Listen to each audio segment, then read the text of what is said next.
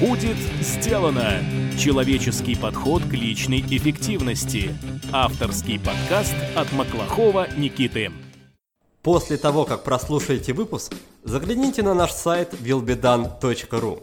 Там мы собрали ссылки на все сайты, книги и сервисы, о которых рассказывают наши гости, а также приготовили для вас бонусные документы. Все для вашего удобства. Добрый день! В эфире подкаст от проекта «Будет сделано». Программа для тех, кто хочет делать больше за меньшее время, а также жить и работать без стресса. Я ее ведущий Никита Маклахов. Сегодня у нас в гостях Сергей Фаге, бизнесмен, основатель компании «Островок» и «TokBox», а также автор нашумевшей статьи о биохакинге. Если вы еще не слышали о Сергее, то перед прослушиванием выпуска рекомендую ознакомиться с этой самой статьей. Найти ее довольно просто в Google по запросу «Мне 32 года» и я потратил 200 тысяч на биохакинг. Мы поговорим с Сергеем о том, как выглядит обычный день из жизни современного биохакера. Что позволяет Сергею каждый день в течение 6 часов подряд пребывать в состоянии потока – как он не путается при приеме своих многочисленных таблеток и БАДов? И что он может возразить своим критикам? Поговорим об этом и о многом другом. Сегодняшняя беседа – это тот редкий случай, когда я вынужден сказать следующее. Все, что вы услышите от моего гостя, это его персональное мнение. Мы не призываем вас следовать каким-либо его рекомендациям – особенно тем, что касаются приема медикаментов. Перед тем, как начать производить какие-либо манипуляции со своим организмом, обязательно проконсультируйтесь с врачом. А теперь, пожалуй, можно перейти к Сергею. Сергей, привет. А, Никита, привет. Спасибо за приглашение на твой подкаст. Да, спасибо, что нашел время заглянуть. И первый вопрос, как и многие другие сегодня, будут касаться твоей статьи. Расскажи, Зачем ты ее вообще опубликовал? Она явно взорвала, как говорится, интернет. Какова цель была ее публикации? Я занимаюсь этой э, всей историей с биохакингом последние, наверное, 3-5 лет.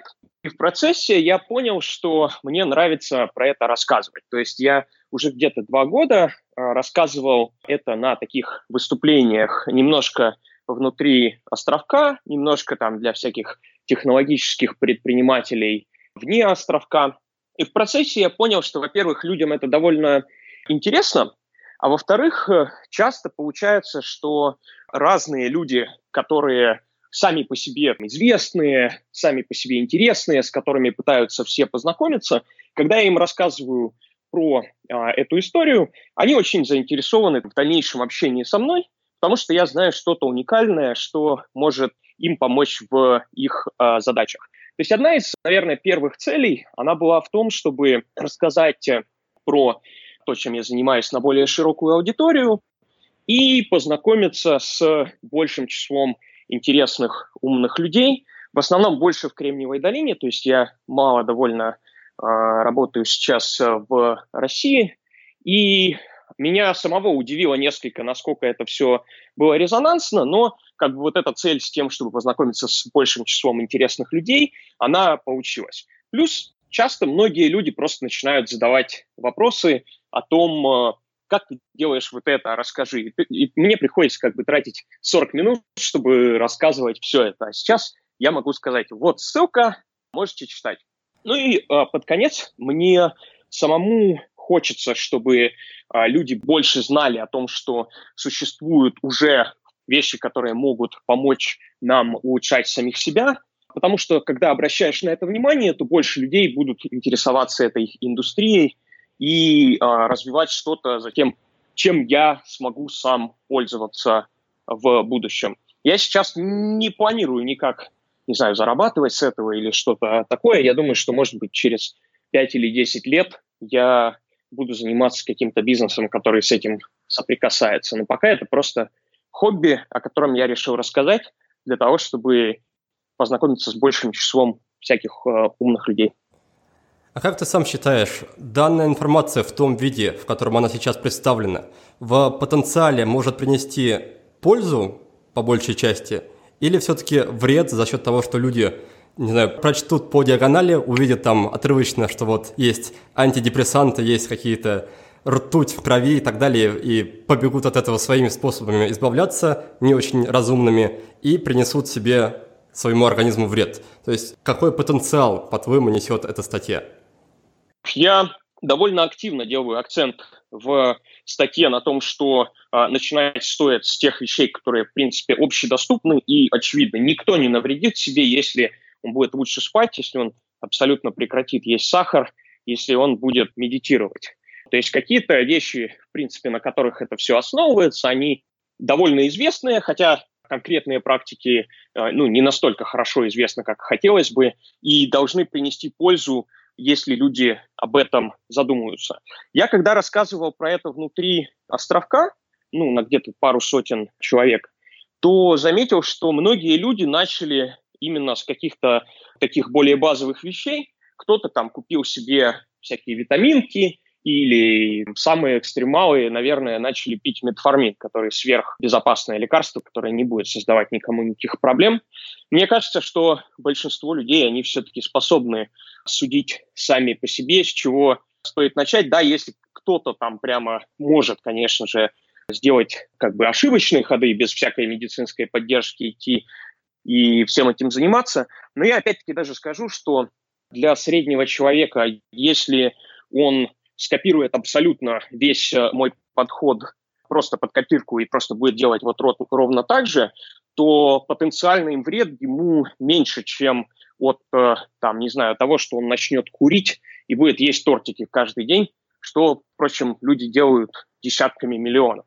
То есть э, мне кажется, что потенциальная польза от этого, конечно, намного больше, чем какой-то потенциальный вред.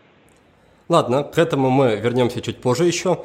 А пока давай обсудим то, как все это начиналось. Обычно любые какие-то существенные перемены в жизни, новая колея в жизни наступает тогда, когда у человека внутри созрела какая-то острая потребность, есть какая-то острая боль, которую хочет решить. И из прочтения твоей статьи создается такое ощущение, что те проблемы, которые ты осветил, там проблема уверенности в себе, проблема общения с противоположным полом. Такое ощущение, что они не стоят того, чтобы над ними так вот корпеть 6 лет, 200 тысяч долларов, куча анализов. О, э, так это, это не про эти проблемы. То есть э, у меня все это началось с детства. Я вырос в семье инженеров и ученых в Академгородке в Новосибирске. И у нас э, дома было огромное количество всякой научной фантастики, на которой я вырос – и а, мне всегда как бы было интересно понять, как устроен мир, побывать в космосе, все вот эти вот такого рода детские мечты. Что, скомбинировавшись с компьютерными играми в детстве, просто сказала, что наука придет к тому, чтобы мы могли себя улучшать, жить вечно, стать сверхлюдьми, стать, ну, я не знаю, чем-то похожим на богов с, в сравнении с тем, кем мы являемся сейчас. То есть прокачать свой интеллект, и так далее, и так далее. Для меня вот это все – это просто первая ступенечка в том пути к тому, чтобы стать а, чем-то, что лучше, чем человек, к тому, чтобы экстремально продлить свою жизнь, к тому, чтобы было больше времени на то, чтобы понять, как устроен а, мир. Те вещи, которые я приводил в пример а, в этом а, посте, ну вот, который, о которых ты сейчас а, упомянул, это скорее уже более тактические вещи, а не стратегические. То есть э, в какой-то момент я просто осознал, что, допустим, когда я лучше сплю, то весь следующий день я более убедителен, более уверен в себе, я могу решать более сложные задачи, я не прокрастинирую и так далее. И тогда из вот э, некого инженерного мышления про собственную биологию ну, я начал задаваться мыслью, что на самом-то деле все наши вот эти а, ментальные состояния, энергичность, а, драйв, а, уверенность в себе, вот все эти вещи, они в каком-то уровне биохимические. Я не религиозный, я не верю ни в какую душу или космическую энергию, я верю в законы физики. И все, что существует в нас как людях, это просто э, законы физики, кварки, долбящиеся об другие кварки. И тогда ну, я просто начал задаваться вопросом, а что сегодняшняя наука может дать мне, чтобы я был и более здоровым, и более убедительным, и так далее, и так далее. И когда ты начинаешь читать научную литературу, то ты начинаешь замечать всякие интересные вещи о том, что люди, когда они более уверены в себе, у них там повышается тестостерон. А, соответственно, когда им повышают тестостерон, то наоборот, они становятся более уверены в себе. И дальше просто пошел довольно длинный путь, начинающийся просто с там, оптимизации сна и еды, и идущий дальше через спорт, и дальше, дальше, дальше, потому что когда ты находишь что-то, что работает, это дает тебе довольно большую мотивацию искать еще, еще новые способности улучшаться. И по пути даже то же самое уверенность – это не цель, это, это средство, потому что это очередной инструмент, с помощью которого можно эффективнее достигать своей цели в обществе. Если честно, и сейчас люди вот это воспримут как исключительно циничный подход, секс – это тоже не цель, это просто средство. У меня от секса лучше работает голова, я меньше про него думаю, и э, я знаю, что это полезно для здоровья. Цель – это как бы, не знаю, саморазвитие, конкурентное преимущество в обществе ради вот этого движения в сторону, там, я не знаю, можно описывать это как сингулярность, можно описывать это как следующий какой-то шаг эволюции, но я не хочу стареть, я не хочу умирать, и я не хочу э, оставаться ограниченным нашей человеческой биологией. Насколько, по-твоему, оправдано в этом вопросе быть первопроходцем? Ведь первопроходцы, помимо некоторых плюшек, бонусов, они собирают также на себе все шишки и зачастую не доходят туда, куда дойдут следующие за ними, то есть последователи их. Я бы сказал, что я последователь, а не первопроходец. Ведь все-таки все те вещи, которыми я пользуюсь, это э, в самом даже экстремальном случае, это медикаменты, которыми пользовались уже десятки миллионов людей, которые прошли через approval от FDA, самого консервативного медицинского органа в мире, которые мне рекомендует большое число отдельных квалифицированных э, врачей, которые с этой рекомендацией ничего не зарабатывают. То есть мне кажется, что, как бы, несомненно, моя позиция, она очень сильно отличается от позиции общества, но при этом она не является позицией первопроходца. Я опираюсь на большой объем данных, которые уже существуют. Приведу простой пример. Медикамент метформин да, это один из медикаментов, который я принимаю. Это медикамент для диабетиков, который снижает сахар в крови. Какое-то время назад ученые, которые исследовали диабет, заметили, что диабетики, принимающие метформин, они живут дольше, чем не диабетики, несмотря на их заболевания. И с тех пор даже вот опять-таки FDA, самый консервативный медицинский орган в мире, они недавно, кажется, в прошлом году запустили первое исследование, в котором метформин используется именно для борьбы со старением. И это первый раз, когда настолько, опять-таки, консервативный и влиятельный медицинский орган сказал, что старение – это болезнь. Старение – это не какая-то натуральная часть всего, а это болезнь, которую нужно лечить. И вот первое исследование с метформином. Это медикамент, который был найден в 30-х годах, если я не ошибаюсь, и который попробовали за историю больше 100 миллионов человек. То есть э, у него исключительно хороший сейфти профиль, и мне кажется, что я потенциально от этого выигрываю и абсолютно ничего не теряю, абсолютно ничего. Кажется, скорее я первопроходец в использовании этого всего вместе, но я интегрирую данные, которые уже есть и которые за меня собрали ну, с очень большого числа людей. Хорошо, спасибо за ответ. Давай тогда немножко поговорим о твоей повседневной жизни, о повседневной жизни биохакера. Расскажи, ну, возможно, буквально по минутам, по часам, как выглядит твой типичный день. Ты в статье довольно подробно описал, какие ты практики используешь, чем занимаешься, а как все это умещается в рамках одного дня. Я встаю почти всегда в 6.30. Когда я просыпаюсь, я отсчитываю от 10 назад и вылезаю из кровати на нуле – вот, иду, принимаю душ, чищу зубы, набираю себе всякие свои именно фармацевтические медикаменты. Расскажи, как ты не путаешься в десятках твоих таблеток? Даже я принимаю там, допустим, пару-тройку разных витамин. У меня бывает ситуация, когда я не могу вспомнить, пил я их уже сегодня или нет.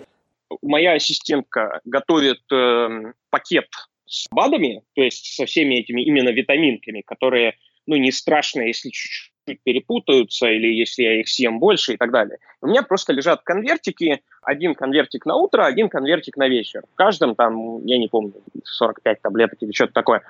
У меня все эти медикаменты официально прописаны врачами, то есть у меня просто стоят баночки, в которых э, лежат медикаменты, на которых написано, что за баночка с чем, и я просто их собираю с утра, потому что, ну, я не хочу чтобы они собирались просто в какой-то большой пакет, потому что если перепутать, принять больше витамина D, то ничего страшного не будет.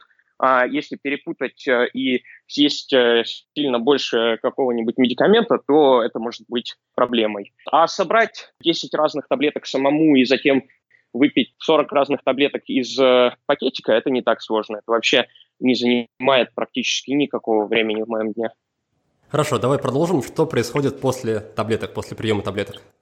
После этого я выпиваю кофе. Ну, в этом году я почти все время живу в отелях, потому что моя новая компания, она распределена по всему миру, и я часть времени, когда там нужно работать с инвесторами, я живу в Кремниевой долине, часть времени в Москве, потому что здесь у нас э, большая часть разработки, часть еще в Лондоне и в Нью-Йорке, потому что мне там нравится, у меня там друзья. То есть я пью кофе и иду обычно к кофейню. То есть мне нравится работать во всяких кофейнях, там условных кофеманиях, или в Старбаксах, и я обычно работаю, а, сижу в одной или двух кофейнях и работаю где-то часов 6, условно говоря, там с 8 до 2 или 3 часов дня. А, это время я в основном либо работаю сам, либо переписываюсь э, с моей командой или с другими людьми через э, мессенджеры, либо работаю вместе с моим бизнес-партнером, когда мы оказываемся в одном городе. Я правильно понимаю, что таблетки, по сути, заменяют тебе завтрак? Нет, я, я специально не завтракаю и не обедаю большое число дней. Это отдельная практика, называется intermittent fasting, временное голодание. Довольно хорошо доказанная практика с точки зрения того, что когда наш организм голодает, то он э, начинает потреблять э, поврежденные клетки, в первую очередь это раковые клетки и использованные иммунные клетки. И таким образом себя очищать. За это даже в прошлом году дали Нобелевскую премию. Эта штука называется аутофагия, самопожирание. Наверное, 3-4 дня в неделю я обычно я ем только один раз в день, где-то там в 6 в 7 вечера. Но в остальном это скорее так по настроению. Если э, я ощущаю как-то, что мне очень хочется есть э, или что-то еще, то я ем. Если нет, то нет. Завтрак я ем довольно, довольно редко. Э, я знаю, что сейчас как раз на Западе, где-то в Кремниевой долине, возможно, популярен стартап под названием Bulletproof кофе, по-русски пуленепробиваемый кофе. И, насколько я знаю, это как раз такой типично биохакерский стартап, в рамках которого человек продает какой-то особый кофе с особыми свойствами. А хорошо ли ты с ним знаком и пользуешься ли ты им на повседневной а, основе? конкретно с ним я не знаком, то есть я знаком с большим числом других э, людей из э, этого комьюнити, но конкретно с Дэйвом Эспри я не знаком и не использую его продукты. Э, если почитать его книжки, то там есть э, большое число относительно здравых мыслей. Мне просто кажется, что он тоже ну, слишком коммерческий, что ли. То есть он активно пушит несколько идей, которые ну, логичные, но, может быть, там он их чрезмерно пушит, просто потому что у него это уже как бы бизнес. Я не особо вдумывался конкретно в то, нужно ли запихивать в кофе большой кусок масла. Пробовал, мне не понравился просто вкус. Но я люблю хороший кофе, и одновременно с этим я ем в основном диету, в основном основанную на жирах, так называемые кетогенные диеты. У этого тоже есть очень хорошая научная база, показывающая, что это имеет смысл и с точки зрения там, работы мозгов, и с точки зрения предотвращения всяких долгосрочных метаболических заболеваний. Типичная проблема каждого человека, который сидит на какой-либо диете или на голодовке, на голодании, то, что любые сладости, любые какие-то отвлекающие пищевые факторы, они приобретают гораздо большее значение, чем до диеты. С учетом того, что ты проводишь много времени в кофейнах и отелях, не является ли для тебя это проблемой? То есть нет ли постоянного желания или постоянной борьбы с собой, что нет, я не буду есть этот пончик? На самом деле у меня появляется желание есть сладости только вечером, когда а, как бы заканчивается какой-то когнитивный э, ресурс. Наша сила воли – это тоже биологическая подсистема в наших мозгах, которая одновременно и сила воли, и когнитивная работа над сложными задачами, префронтальный кортекс, и он, по сути, расходует там нейротрансмиттеры и энергию на протяжении дня, и поэтому к вечеру мы обычно хуже справляемся с такими вещами. Я иду вокруг этого всякими хаками, то есть я просто, когда а, я в отелях, то я прошу их убрать все сладкое из э, моего номера, и это, в принципе, помогает. Я иногда все равно срываюсь, но а, это просто что-то, что нужно чинить и потихоньку улучшать. То есть там есть еще другие хаки, то есть ты можешь делать так, чтобы у тебя все время лежали какие-нибудь ягоды или орехи, которые, в принципе, вполне себе полезные, и при этом они вкусные, то есть они перекрывают те же самые пожелания, как и съесть э, пончик и шоколадку. То есть, но вообще вся тема с тем, чтобы правильно питаться, несомненно, самая сложная, ну, по крайней мере для меня. То есть держать спортивный режим или держать сон, или медитировать каждый день для меня сейчас довольно легко. И с другой стороны, вот именно а, абсолютно никогда не есть ничего сладкого, это все еще остается сложным, но намного лучше, чем раньше. В жизни биохакера, как и в жизни любого другого человека, множество привычек. По сути, почти все наше поведение состоит из шаблонов. Вопрос лишь в том, управляете вы ими или пускаете все на самотек. Если вы хотите изменить свою жизнь к лучшему, то вовсе не обязательно бросаться во все тяжкие. Лучше начните с привычек, пересмотрите их, избавьтесь от тех, которые вам вредят, и внедрите новые, полезные. Сергей убежден, что для этого нужна дисциплина и сила воли. Но у меня другое мнение. Я считаю, что ни то, ни другое не поможет в борьбе с собой. Да и саму такую борьбу я считаю бессмысленной. А вот в чем я с Сергеем полностью согласен, так это в том, что нужно понимать, по каким принципам работает человеческий организм и, в частности, мозг. Тогда с собой будет очень легко договориться и управлять своим поведением без стресса и насилия. Если вам интересна эта тема, если вы созрели для перемен, то приходите на нашу игру в привычки. Новый поток стартует 13 ноября и продлится 7 недель, то есть практически до Нового года. Подробности об участии в игре в привычки ищите на нашем сайте willbedan.ru. До встречи на игре! Хорошо, давай вернемся к твоему рабочему дню, когда ты работаешь 6 часов в кафе. Хочется спросить, насколько эти 6 часов сейчас более продуктивны, чем 6 часов, допустим, 5 лет назад. Что в этом плане ты замеряешь и как ты себя чувствуешь объективно и субъективно? Кардинально более качественно. То есть э, я сейчас ощущаю, что эти 6 часов – я практически полностью, что называется, в зоне, я не помню, как это по-русски называется, flow state, поток, да, вот. Я ощущаю себя в потоке в большинстве случаев, ну, разве что у меня совсем закончились интересные задачи, и мне нужно проводить платежи через онлайн-банк или что-нибудь э, такое. То есть, что время от времени, конечно же, приходится делать. Я абсолютно не прокрастинирую.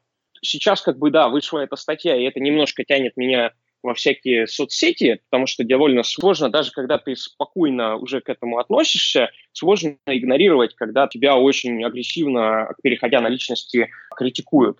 Но э, я тоже там забанил через э, хост-файл на своем маке все а, соцсети и так далее, то есть я могу в них ходить только с телефона, что неудобно. Я никогда не смотрю телевизор, я никогда не смотрю YouTube, а, у меня никогда не начинает тянуть там на новости в это время. То есть я реально все это время работаю, я также стараюсь, чтобы все это время у меня не было никаких встреч, по сути, чтобы меня не вытаскивало из моего контекста в контекст каких-то других людей. Я могу сказать, что раньше точно было по-другому, то есть меня постоянно что-то отвлекало, постоянно хотелось попрокрастинировать, потом не получалось работать настолько долго, ну и, в принципе, даже я и не делал вот эту вот э, тему с тем, чтобы работать э, самому в кафе каждое утро, а я делаю это каждое утро без исключений, без выходных.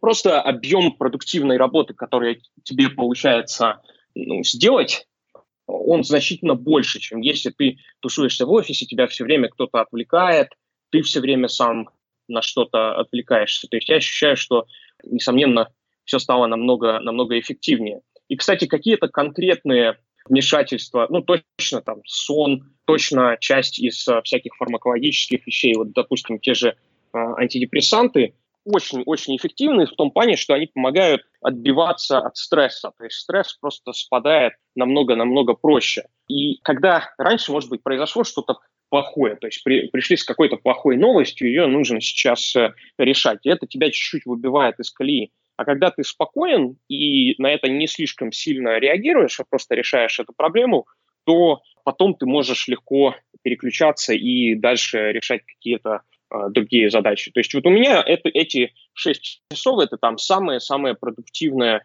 время э, моего дня. Ну, это не 6 часов каждый день, в какие-то дни это 8, в какие-то дни это 4, но в среднем это где-то, наверное, 5-6.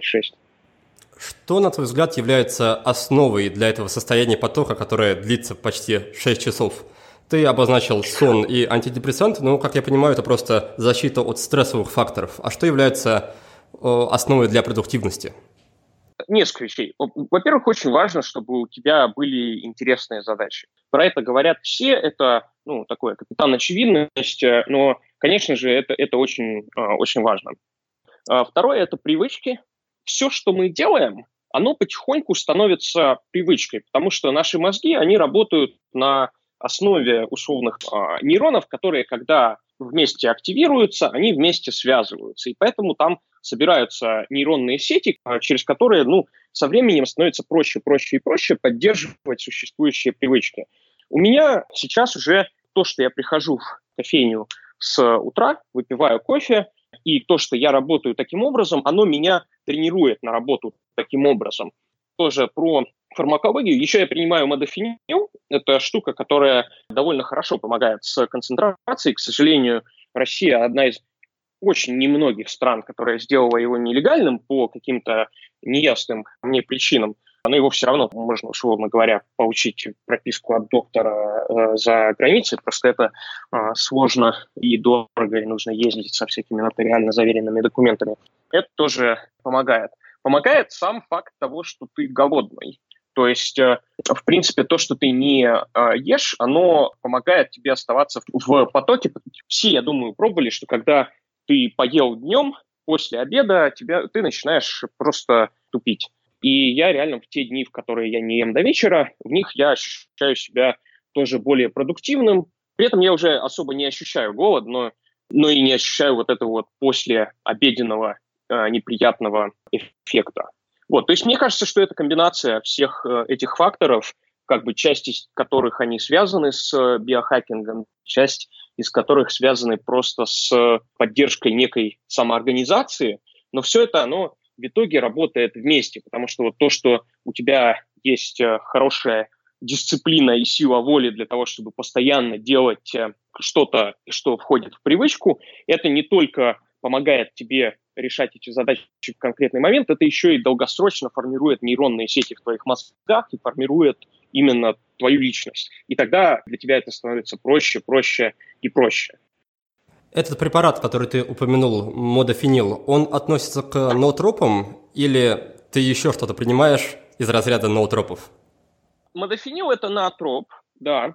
Э, в США особенно популярны всякие и другие препараты, больше всякого амфетаминовых классов, которые ноотропом назвать сложно. Я их тоже, э, тоже, в принципе, пробовал, тоже все легально по прописке, э, по рецепту от врача но они э, слишком сильные и э, еще и вызывают некоторую тревожность. Вот. А модофенил – это скорее именно сильный натроп, самый сильный натроп, который есть, с хорошей доказательной базой о том, что у него нет э, практически побочных эффектов, и с хорошей доказательной базой тоже того, что он улучшает когнитивные способности на сложных задачах в здоровых людях которые там нормально спят и так далее. Недавно вот Оксфордский университет сделал мета-исследование всех как бы исследований а, на здоровых людях модофенила и а, пришел к выводу, что действительно побочек нет, а, бенефит а, есть.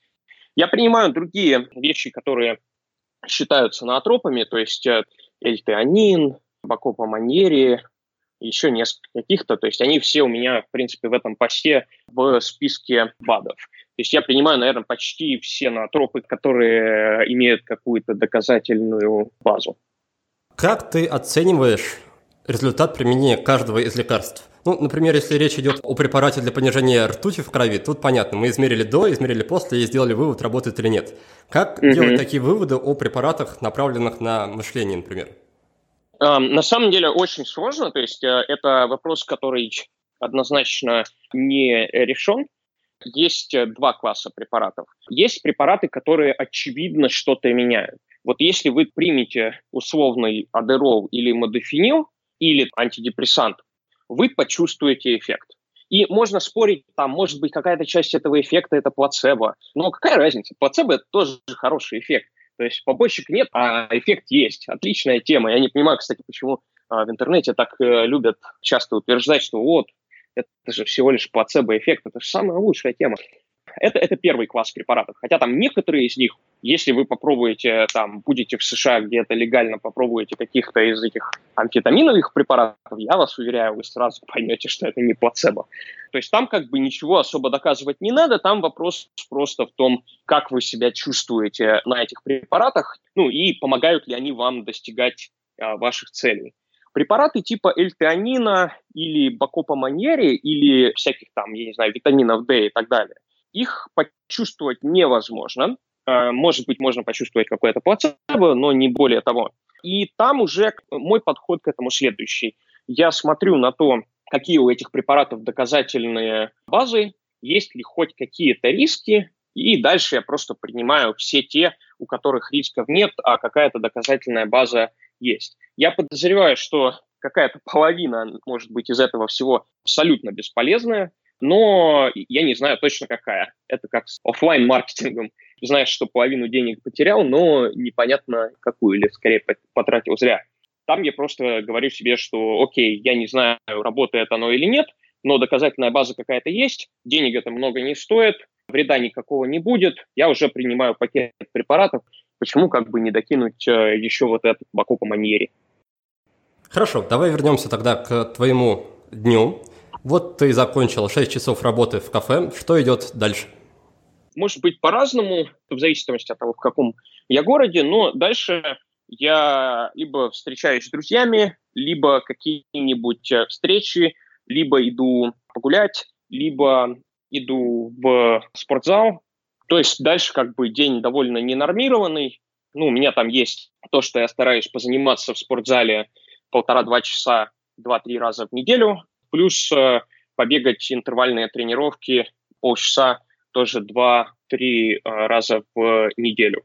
Э, на самом деле я стараюсь тоже и, и другие вещи, может быть, нормировать, но на более долгосрочных промежутках времени. То есть я знаю, что без хорошей социальной коммуникации с друзьями пару дней, я начинаю, ну, у меня начинает как бы уже ощущение, что, блин, надо с людьми общаться. То есть я как бы планирую тоже, чтобы у меня заранее были вещи засетаплены с интересными мне людьми, и чтобы у меня было уже организовано что-то с ними, для того, чтобы проводить вместе время. Но, в принципе, день не нормированный, просто я стараюсь э, идти спать, наверное, в районе 10 вечера, для того, чтобы нормально выспаться. А как твои друзья, знакомые и прочие окружение относятся к тому, что ты, по сути, все время под веществами? Мне кажется, что на самом деле многие из моих друзей, они пробовали многие из этих э, веществ. Люди как-то это воспринимают уже как просто нормальную часть э, человеческого организма. То есть мы все знаем, что есть люди, которые пьют кофе или пьют алкоголь. Это тоже вещества, и причем значительно более сильно, ну, алкоголь это очень сильно действующее на, на самом деле вещество. Не знаю, может быть, это как бы выборка моих друзей. Я не ощущал никакой от людей критики, что ли, э, на эту тему или какого-то странного подхода. Моим родителям это, это странновато время от времени, но а, они просто другое поколение. Прежде чем перейти к следующей теме, давайте вспомним, что мы с Сергеем уже успели обсудить. Все началось с его статьи о биохакинге, которую читатели восприняли весьма неоднозначно.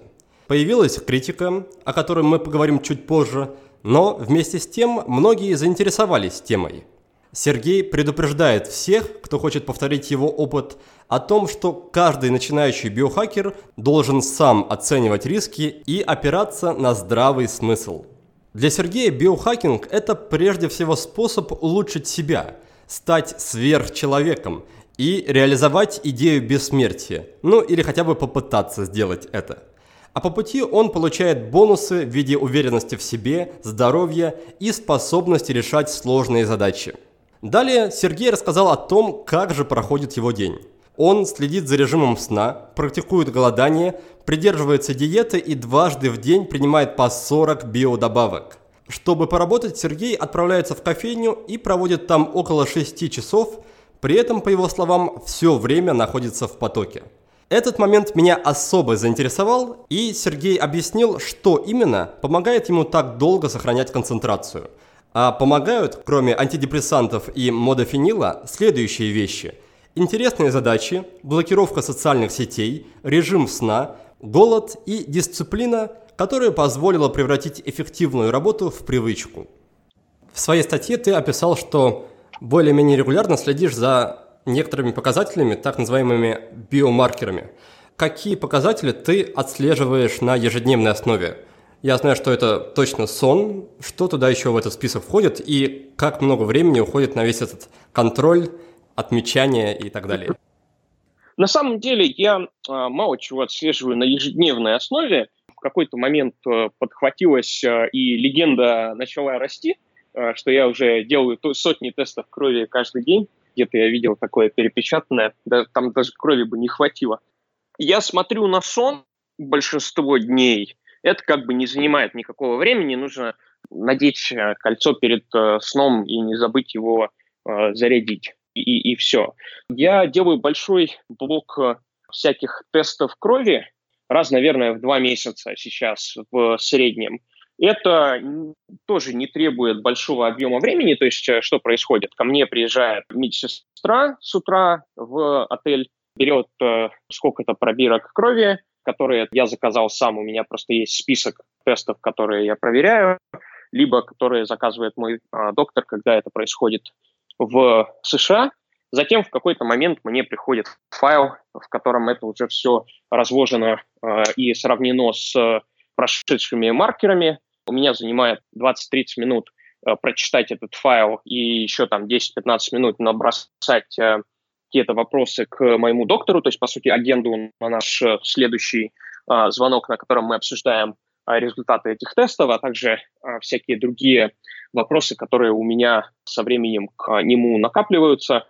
И затем мы созваниваемся обычно минут на 45 или встречаемся, когда я в Нью-Йорке или в Калифорнии.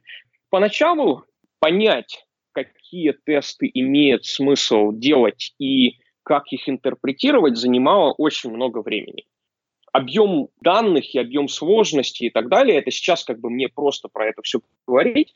на самом деле вся эта тема, конечно же, очень-очень сложная. Хороших, качественных гайдов и данных в интернете нет, то есть их нужно собирать по каким-то обрывкам, собирать по экспертам и так далее. И мне кажется, что, в принципе, больше всего времени уходит на изучение и на погружение в эту всю историю, потому что сейчас почти нет, возможно, даже вообще нет никаких докторов, которые все это сделают прямо за вас. То есть это что-то, что должно драйвиться самим пациентом, который хорошо понимает собственное здоровье.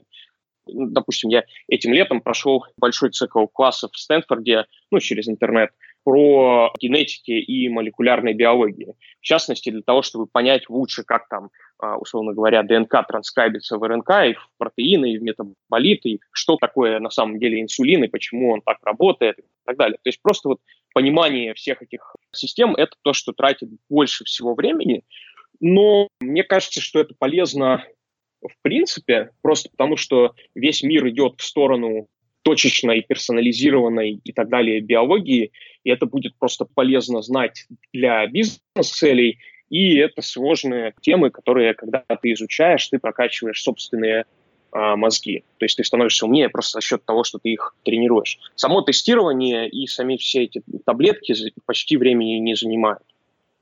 Сергей, скажи, ты ощущаешь себя Эдди Морой, главным героем фильма «Область тьмы»?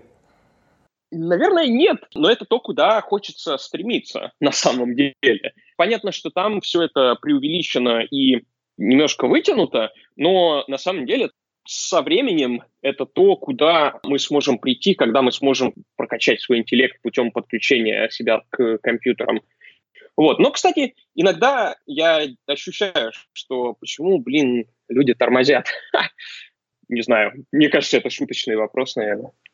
Да, конечно, шуточный. Давай продолжим разговор про показатели и измерения. У нас в гостях была Давай. Евгения Смородникова, она основатель сервиса Veltary, и они занимаются тем, что помогают людям измерять вариабельность сердечного ритма и на основе этих данных делать выводы о состоянии здоровья, uh-huh. состоянии энергии, состоянии стресса. Я заметил, что uh-huh. в твоей статье ты не очень много внимания уделяешь этому показателю. Это хороший показатель, тот инструмент, который я использую для замерки, в том числе HRV, он использует какие-то свои непонятные юниты, которые другие, отличающиеся от э, стандартных э, HRV-маркеров. Я их, э, я время от времени замерял отдельным таким, ну, знаешь, наверное, вот эту штуку, которую надеваешь себе на грудь, которая мониторит сердечные ритмы.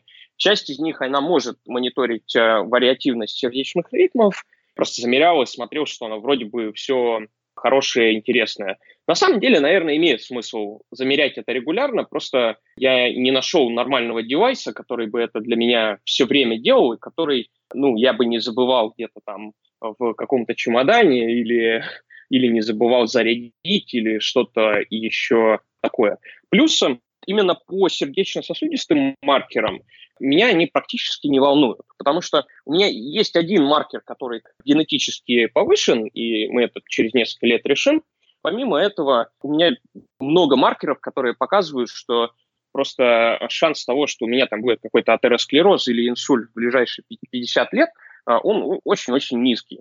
Просто я про это особо не думаю. Я не вижу для себя профита особого в том, чтобы прокачивать именно вот эту часть всего. Ладно, давай тогда перейдем к части нашей беседы, которую, я уверен, ждут многие слушатели. Эта часть касается критики твоего подхода, контраргументов, которые ты сможешь предоставить. Известно, что организм и мозг человека в частности имеют глобальные способности к адаптации. То есть те внешние mm-hmm. факторы, которые случаются регулярно, человек к ним привыкает и подстраивается. Берешь ли ты во внимание то, что рано или поздно у тебя случится адаптация, привыкание ко всем твоим препаратам, и без них ты уже, во-первых, не сможешь толком существовать, и более того, тебе придется постоянно повышать дозу, чтобы оставаться на том же уровне качества жизни и качества функционирования мозга. Окей, здесь несколько отдельных вопросов. Первый момент – это то, что адаптация происходит только в части систем допустим, к метформину нет а, никакой адаптации. К каким-то препаратам есть. Кажется, что есть адаптация к всяким, а, особенно а, наотропам, стимуляторам и так далее. Но два момента. Первое – это то, что все-таки со временем, если ты принимаешь, допустим, тот же модофинил или антидепрессанты каждый день, там есть дополнительный интересный эффект. Это то, что ты стимулируешь определенное поведение, концентрацию, резистентность к стрессу и так далее, и ты переучиваешь свои нейронные сети на то, чтобы тебе было таким образом легче. Допустим, в принципе доказано, что антидепрессанты снижают размер амигдалы, это часть э, нашего мозга, которая отвечает за страхи и что это снижение перманентно, что оно остается таким и после. А размер амигдалы относительно там, размера фронтального кортекса – это одна из вещей, которые отвечают за то, что некоторые люди очень тревожно ко всему относятся и всего боятся, а некоторые люди могут э, как бы смотреть на вещи рационально и хладнокровно. То есть мне кажется, что там есть и долгосрочные позитивные эффекты. Кроме того, многие из этих препаратов, опять-таки, есть э, десятилетия данных, и а, нет каких-то проблем того, что нужно было уходить в стратосферу с э, дозировками. Второй point – это про то, что я не смогу с этих препаратов слезть. Возможно, но я никогда не захочу с них слезать. Потому что э, я про эти вещи думаю как про просто часть собственного организма и часть условной еды. Если так задуматься, то если сейчас кто-то из нас э, не будет ниоткуда потреблять витамин В12, например, ну, у вегетарианцев есть такая проблема, потому что витамин В12 поступает только из э, животных продуктов, то человек, по сути, умрет со временем, или, по крайней мере, у него будет очень плохо со здоровьем. Означает ли это, что человек подсел на витамин В12? Ну, может быть, но это просто часть организма. Я просто воспринимаю эти вещи как что-то, с чего не имеет смысла никогда слезать, Единственное, что, возможно, я буду пересаживаться со временем на более и более совершенные версии. Я, допустим, принимал более сильный э, э, стимулятор, чем э, модофинил, где-то 7 лет, ну, то есть очень-очень долго. И потом пересел с него на модофинил, и как бы все было нормально. То есть э, это просто постепенное снижение дозы, постепенное заменение. То есть я не вижу в этом, в принципе, особо никакой проблемы. И я, кстати, думаю, что в будущем все люди, которые стремятся как-то улучшать свой перформанс, будут использовать э, разные э, медикаменты. Приведу пример, я его описывал в моей э, статье.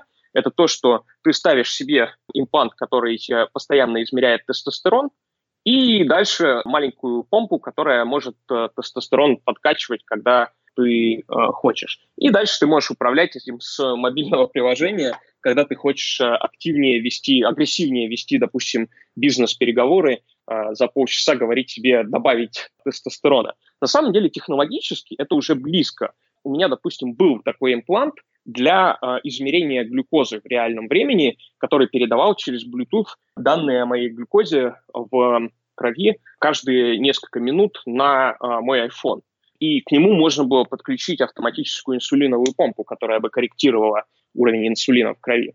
Когда большое число людей будут этим пользоваться, а какое-то число людей обязательно будут этим пользоваться, потому что они стремятся к тому, чтобы получить некое нечестное конкурентное преимущество в своей карьере, в обществе и так далее, то это автоматически сделает так, что это обязательно для всех. Ну, или вы просто не будете конкурентны. Переходим к нашему традиционному конкурсу «Книга за отзыв». И сегодня мы, как обычно, разыграем сразу две крутые книги. Напомню правила. Есть два варианта участия. Первый – написать пост о подкасте во Вконтакте, в Фейсбуке или в Инстаграме. Второй способ – оставить отзыв на странице подкаста в iTunes. Книги, которые мы разыграем сегодня, предоставлены нашими друзьями из издательства «Альпина», за что им огромное спасибо. Но это еще не все. С этого выпуска наш конкурс «Книга за отзыв» становится беспроигрышным. Если вы не выиграете одну из книг от наших партнеров, то мы отправим вам свою. От проекта будет сделано. Это новая электронная книга на основе подкаста о личной эффективности и обо всем, что с нею связано. Переходим к призам от Альпины – Первый приз – это книга под названием «Искусство жить просто». Ее автор, Доминик Лора, прошла обучение в Дзенском монастыре и живет в Японии. В ее книге вы найдете рецепт счастливой жизни, который объединяет две философии – минимализм и дзен-буддизм. Этот рецепт представлен в виде практических рекомендаций, советов и техник. Данный подарок отправляется к Галине Масленниковой из Нижнего Новгорода – Галя, поздравляю тебя с победой! Второй приз выиграла наша слушательница с ником в iTunes Скокси. Оксана, спасибо тебе за поддержку. Тебе отправляется шикарная книга под названием «Шаулинь менеджера». Казалось бы, что может быть общего у монахов и менеджеров? Книга отвечает на этот необычный вопрос и учит искать потенциал и в себе, и в своих сотрудниках. Еще раз поздравляю наших победителей, а всех остальных, дорогие друзья, я призываю также делиться своими впечатлениями о подкасте. Помимо участия в розыгрыше, вы тем самым очень и очень нам помогаете. Следующая группа аргументов, она касается долгосрочных проявлений. Не боишься ли ты, что mm-hmm. со временем, возможно, через 10 лет, у тебя начнут какие-то происходить изменения в организме, которые ты сейчас просто не можешь предсказать на текущем уровне, не знаю, развития медицины, например. Опять-таки, все медикаменты, которые я принимаю, они протестированы десятилетиями. Самый там, я не знаю, новый, тот же э, модофенил, его тестировали уже 25 с чем-то лет. А самый старый метформин, его тестировали уже 80 лет примерно. То есть уже есть большой объем данных, который показывает, что особых проблем нет. Второй пункт – это то, что, ну, я только что сказал, что, возможно, долгосрочные эффекты есть даже позитивные, потому что ты перестраиваешь свой мозг, свою личность в ту сторону, которую ты считаешь правильной. Но третье, я соглашусь с тем, что риски на самом деле есть, просто потому что организм – это очень сложная система, и мы про нее знаем кардинально больше, чем мы знали 10 или 20 лет назад, но мы про нее все равно знаем очень маленькую долю от того, что могли бы знать.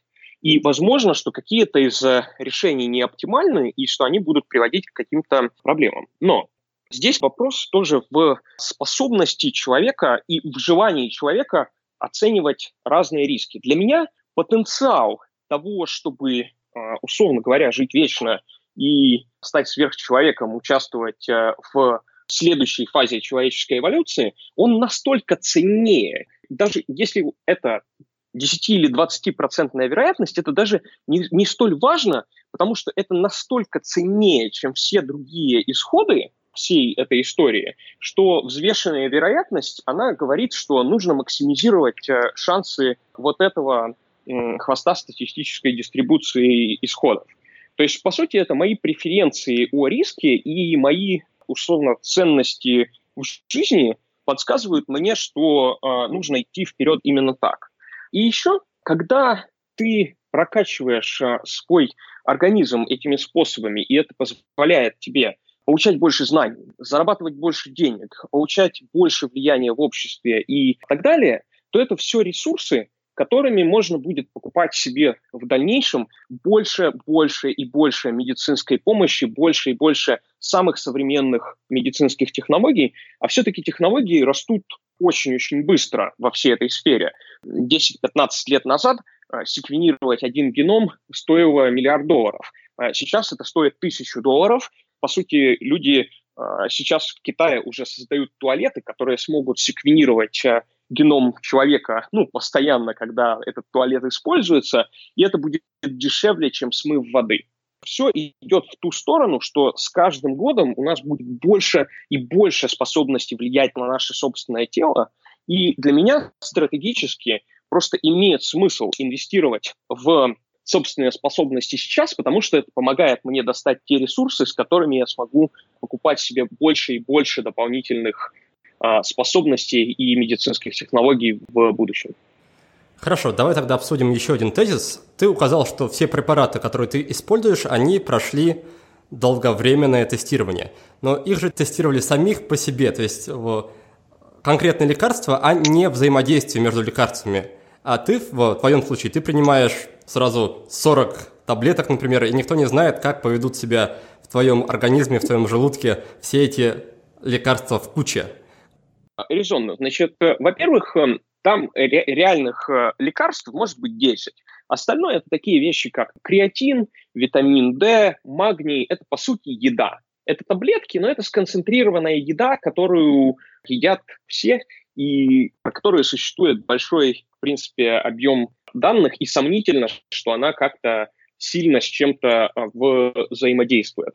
Потом те медикаменты, которые я принимаю, они, в принципе, тоже очень популярные, и какие-то данные о взаимодействии этих э, медикаментов, они, несомненно, есть. Просто потому, что есть большое число условных диабетиков, принимающих метформин, которые одновременно принимают антидепрессанты. То есть нужно помнить, что в э, мире есть большое число людей, которые принимают э, ряд медикаментов одновременно. Это следующий кусок. Ну и последний кусок – это то, что нужно понимать, как это все реально работает. Во-первых, какие-то из моих медикаментов, допустим, а, гормоны щитовидной железы, это биоидентичный медикамент. Та же самая идентичная молекула, которая и так существует в нашем теле. Эта молекула была произведена в бактериях по шаблону, который взяли из генома человека. То есть она идентичная. Это, она идентичная на молекулярном уровне. Она не может сделать ничего по-другому от того, что натурально есть в организме. Потом следующее – это то, что Другие медикаменты, допустим, метформин или модофенил, это молекулы, которые селективно цепляются к другим молекулам в организме в конкретных местах. И когда антидепрессант, который цепляется точечно к протеинам, которые тащат э, серотонин э, между синапсами в мозгах, и не цепляется больше нигде, очень сомнительно, что он будет каким-то образом взаимодействовать с э, метформином, который цепляется к всяким элементам в печени. То есть это просто медикаменты, которые никак друг с другом не пересекаются. По сути, в это тоже вошло большое э, число всяких и исследований, и данных о людях, которые принимают ряд медикаментов одновременно, и просто того, что это медикаменты, которые действуют удаленно друг от друга, просто на биохимическом молекулярном уровне. Во второй части разговора мы с Сергеем обсудили контроль показателей. Оказалось, то, что он делает множество анализов крови каждый день, это всего лишь миф. Сергей проводит комплексный анализ один раз в два месяца. И основная сложность тут заключается в расшифровке результатов. Это долго, и не так уж много врачей готовы в этом помочь. Поэтому биохакеру желательно самому научиться разбираться в том, что происходит в его организме – Например, пройти для этого специальные курсы. Затем мы перешли к критике биохакинга, и Сергей ответил на вопросы, которые чаще всего возникают у скептиков. Во-первых, он готов к тому, что к некоторым препаратам появится привыкание, и планирует перейти на более совершенные версии этих препаратов, как только они появятся. Во-вторых, Сергей вообще не собирается отказываться от приема добавок – потому что воспринимает их как часть своего рациона. В-третьих, он осознает все риски, но желание стать сверхчеловеком и вечная жизнь для него важнее. К тому же биохакинг дает надежду на то, что Сергей сможет в будущем воспользоваться новейшими медицинскими технологиями, которые сейчас развиваются очень быстро. И, наконец, в-пятых, Сергей не боится того, что препараты будут взаимодействовать между собой и нанесут вред его организму. По его словам, исследования и опыт других людей полностью доказывают обратное. А кроме того, из 40 таблеток, которые принимает мой гость, большинство это не лекарства, а БАДы, то есть просто добавки к пище. Вопросов, конечно, еще очень много, но время совсем поджимает, поэтому давай быстро переходить к нашей заключительной традиционной рубрике. Пять коротких вопросов, пять коротких ответов. Посоветуй мне и нашим слушателям одну книгу, которая на тебя произвела в свое время сильное впечатление. Я посоветую книжку Homo Deus, Человек-Бог. Это от э, автора книги «Сапиенс» Ювал Ноа Харири, который, э, я думаю, много кто читал и знает. Если не читал, то прочитайте «Сапиенс», затем прочитайте Homo Deus. Это ну, волшебно хорошие книжки э, с гениальными идеями. Первая Sapiens — это про прошлую историю человечества, Homo Deus — это про будущее человечества. Отлично. Второй пункт – это привычка, которая есть в твоей жизни и которой ты обязан многим. Не знаю. Мне кажется, что это все то, что я сказал в своем посте. Хорошо. Привычка быть биохакером. Дальше сервис, приложение, инструмент, будь то коврик для йоги, будь то гантели, которые тебе как-то облегчают жизнь. Мне облегчает жизнь приложение OneNote, майкрософтовское, в котором очень-очень хорошо вести большое число э, заметок. Плюс э, Kindle от э, Амазона, в котором я держу сотни всяких э, книг, которые читаю. Тоже офигенное приложение. Следующий пункт – это вопрос, который бы ты посоветовал задавать нашим слушателям самим себе, если они хотят прийти к каким-то позитивным переменам в жизни? Зачем? То есть э, я всегда стараюсь начать с вопроса, зачем я что-то делаю, и продумывать именно глубоко, в чем моя цель в каждом конкретном действии. И пятый и заключительный пункт – это рекомендация фильма – я скажу так, на меня э, больше всего, э, наверное, на мое восприятие будущего произвела компьютерная игра Deus Ex. Это не совсем фильм, но, в принципе, вот. Хорошо, тогда подведем итоги. У нас получилась книга, это Юваль Ной Харари, называется Homo Deus. Привычка, привычка практиковать биохакинг. Сервисы – это OneNote и Kindle. Вопрос, зачем То есть зачем я это делаю, в чем заключается цель. И фильм получил сегодня не фильм, а игра под названием Deus Ex. Ну что же, Сергей, спасибо тебе за интересную беседу. В конце каждого выпуска я уделяю гостям немножечко времени, чтобы они могли себя чуть-чуть порекламировать, если есть такое желание, и рассказать, где слушатели могут с ними поближе, то есть с вами, с тобой поближе познакомиться. Спасибо. Значит, э, порекламировать это а, бронируйте отели на островок.ру. Это сейчас самый большой а, российский сервис а, по бронированию отелей. В этом году там бронируют больше, чем на 500 э, миллионов долларов. И плюс мы еще и помимо сервиса для B2C клиентов, мы также самый большой сервис с большим отрывом, больше, чем три следующих конкурента вместе взятые в B2B сегменте. То есть если у вас какой-то travel бизнес, то подключайтесь к нам, хотя почти все уже подключены. Если э, про то, как э, со мной связаться, вы можете найти меня в Фейсбуке и написать мне туда. Это самый, наверное, простой способ. Ну, если вам интересно больше про всю тему э, с биохакингом, то почитайте э, мою статью и подпишитесь на меня в Фейсбуке э, или в Твиттере, и дальше там будут э, еще интересные статьи. Я планирую продолжать писать про эту тему. Никита, спасибо за интересный разговор. Да, тогда на этом будем прощаться. Сергей, тебе спасибо за беседу. Спасибо всем, кто нас сегодня слушал. Успехов и до новых встреч. До свидания. Спасибо. А в следующем выпуске к нам в гости придет Петр Зазуля, основатель компании Restart You, автор проекта индивидуального развития «Беседка», путешественник и ультрамарафонец. Нас с вами ждет очень насыщенная беседа, в лучших традициях будет сделано. Мы поговорим с Петром о том, как внедрить в свою жизнь такие непростые привычки, как ранний подъем и обливание. Как и зачем заниматься благотворительностью и каким образом проводить личную стратегическую сессию. Чтобы извлечь максимум пользы из нашей с Петром беседы, я рекомендую вам немного подготовиться и переслушать выпуск номер 28 с Андреем Пометуном, который называется «Как улучшить жизнь с помощью привычек». Я же прощаюсь с вами до следующей субботы. Успехов!